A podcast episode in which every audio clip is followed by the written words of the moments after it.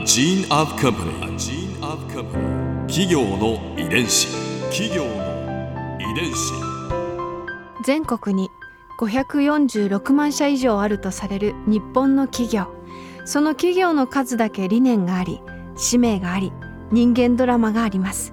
この番組ではさまざまな企業のトップや社員の方にお話を伺いながら成長する企業の DNA を解明していきます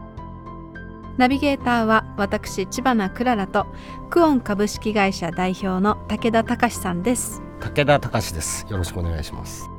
本日は株式会社中川正七商店代表取締役会長13代中川正七さんをお迎えしております。どうぞよろしくお願いいたします。よろしくお願いします。今回は中川正七商店の今とこれからについて伺います企業の遺伝子。今力を入れてらっしゃることは何かありますか？まあ、その、いい会社とは何なのかみたいなことをやっぱり考えることが最近増えてきて、一応なんか僕なりにいい会社像がなんとなく描かれてきて、で、それを世の中にもっといい会社が増えればいいなと思ってですね。で、まあ、うちだけがそういうことやっててもなかなか届かない話なんで、僕が思ういい会社だと思う人たちを、に集まってもらって、うんいい会社とは何かを一緒に考え、そこに向かって努力していく、まあ、企業団体みたいなものを作ったんですね。でそれがパレードという団体で、パレードパレードっていう、うんはい。これはいろんな会社さんがうんこう連合になっているんですか？そうですね。これは工芸とかに縛られず、うん。例えばあの化粧品のウカさんとか、あるいはうん。銀座アンパンの木村屋さんとか、ん。えー長野の古本屋さんをやっておられるバリューブックスさんとか、まあ本当にいろんなはい。いい会社さんが集まってくださってる業種業態問わずうん。グループです。うん。このグループは何をしているんですか、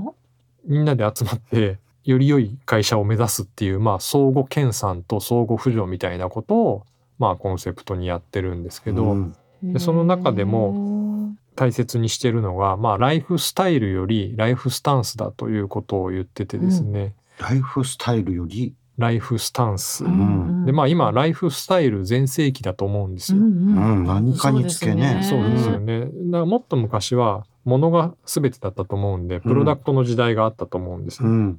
うんでもプロダクトの時代からライフスタイルの時代に、まあ移り変わってきたのがここ20年だと思うんですよね。多様でまあそれぞれ個性があって。そうですね、うん。なんか世界観があってみたいな、うんこういうブランドが好きみたいなのができてきてると思うんですけど、うん。まさに今そういう時代だとは思うもののさらにちょっと時代が変わりつつあるんじゃないかなと思ってて、それがライフスタンスと僕は言ってるんですけどうん。どういうことかっていうと、白人警官が黒人を殺してしまった事件が2、3年前にアメリカであったじゃないですか。であの時にナイキが直後に私たちは人種差別に反対しますっていう声明を出したんですね。うんで、それをとらまえてどっかのビジネス誌がマーケティングだと若干揶揄してたっていうやり取りがあったんですね。で、まあ揶揄する必要はないとは思うものの、うん要はナイキの靴を買うかどうか迷ってるお客さんがいたとして、うんで、また迷ってる競合他社がもしかしたらあって、うんで、これを買うかどうか迷った時に、今までだったら商品そのものであり、ナイキの持ってる世界観、ブランドのイメージみたいなことだけで判断したと思うんですけど、今は、ナイキはその人種差別に反対するってはっきり言ってたな。で、こっちの迷ってるブランドは言ってなかったなと思うと、これが判断材料になると思うんですよ、今の時代。んでそれってもはやライフスタイルの域を超えてると思ってて、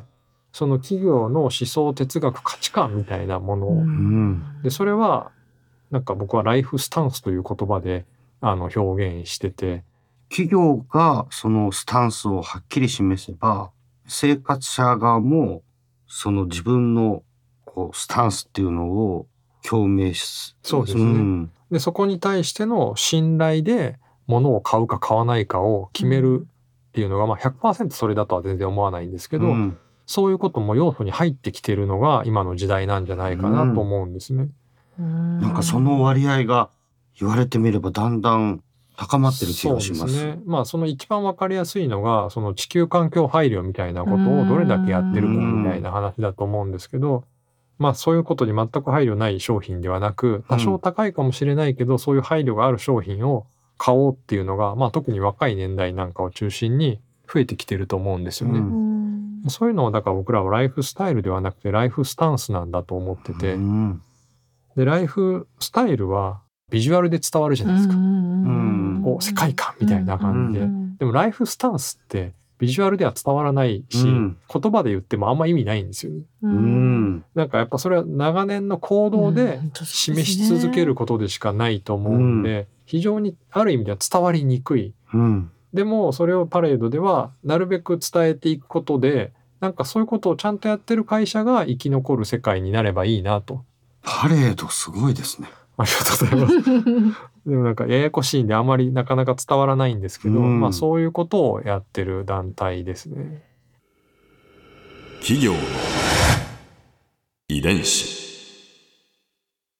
でもなんか最近のその SDGs のこうブームを受けてすごくこう思うことがあるんですけどそのライフスタンス、うんまさにその言い得て妙だなというふうに今お話を伺ってたんですけれど一方ですごくこうセンシティブですよね。企業の指針とか哲学とか信念をきちんと反映するスローガンというかそのものであれば良いけれどちょっとでも違うと消費者もすごい感じちゃう部分で一つこう間違えたらなんか大きな失敗につながっちゃうっていうか、ちょっとしたリスクもあるのかななんて。おっしゃる通りですね。なんか日本ではそういう表明をすることによって得られるポジティブよりネガティブの方が多いんじゃないかって言って、うんみんな黙っちゃう傾向にあると思うんですよね。うんまあ SNS なんかでの炎上はやっぱ怖いっちゃ怖いんで、でもなんか本当に愚直に真面目に自分たちの思う目指すべき世界に対して愚直にやってればそれはなんかじんわりと伝わる、うん。アメリカにおけるその表現の仕方と日本における表現の仕方は違うかもしれないですけど、うん。でもそういうことが大切なんじゃないかなと思うんですよね。うん。言ってることとやってること、うん。うん、こう限度を一致してる強さというか軸がある企業がライフスタンスに打って出れるのかもしれないですね。そうですね。でなんかやっぱ会社をやってると言ってるだけでやってないところとかもやっぱあるわけですよね。うんでもそういうところがマーケティングうまくて伸びたりして、うんちゃんと愚直にやってるところが潰れたりすることもあるわけですよね。うんなんかそうじゃない世界をやっぱり作りたいなと思うんで、なんか愚直にやってるところでお客さんに届いてないところの後押しをしたいなっていうのがパレードですね。これは皆さんにいつも伺ってる質問なんですけれど、100年後の未来、中川正七商店はどんな会社になっていると思いますか？またはどんな会社になっていってほしいですか？会社としてとではなく、なんか日本の工芸が非常に元気な状態が100年後もあってほしいんですね。で世界中で工芸がもうなくなってってるんで、100年後もし日本国内に工芸が元気にあったら、それはもう世界でも類を見ない工芸大国日本みたいなことになると思うんで、なんか100年後工芸大国日本と言われてる状態になったら嬉しいなと思いますね。ここで Clara's viewpoint 今回印象に残ったのはやっぱりねこう会長のお人柄がすごく印象的だったなと思ってまあ4週を通してお話を聞いていてそう思うんですけれどまあライフスタイルじゃなくてライフスタンスの時代なんですっておっしゃっていた時にあ会長の生き様そのものなんだろうなっていうふうに感じたんですよね。ご自分で課題を見つけるところからそれをきちんとアウトラインとして打ち出して実現させてで社員の人たちにも分かってもらうご尽力をしてでもすごいことをやり遂げているのになんかこう鈍感力っていうか ちょっとなんかこういい意味で本当に空気を読まないあのひょうひょうとした感じというか面白いなと思いましたね。会長もおっしゃってましたけど100年後の中川正一商店の未来が日本の将来像明日の景色と重なっているっていうところがすごく芯が強いなと思って説得力があるなと思ったし中川正七商店のリアルユーザーなんですけれど私なんか彼らのブランドの持っている世界観とか安心感とか説得力みたいなものはそういったところ社長の信念だとか生き様そのものから来ているんだなっていうふうに感じました。企業遺伝子。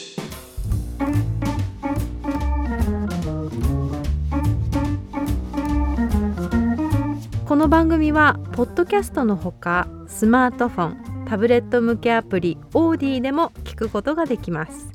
お使いのアプリストアからダウンロードして企業の遺伝子のページにアクセスしてみてくださいね。それでは来週もまたお会いしましょう。企業の遺伝子ナビゲーターは私千葉なクララとクオン株式会社代表の武田隆でした。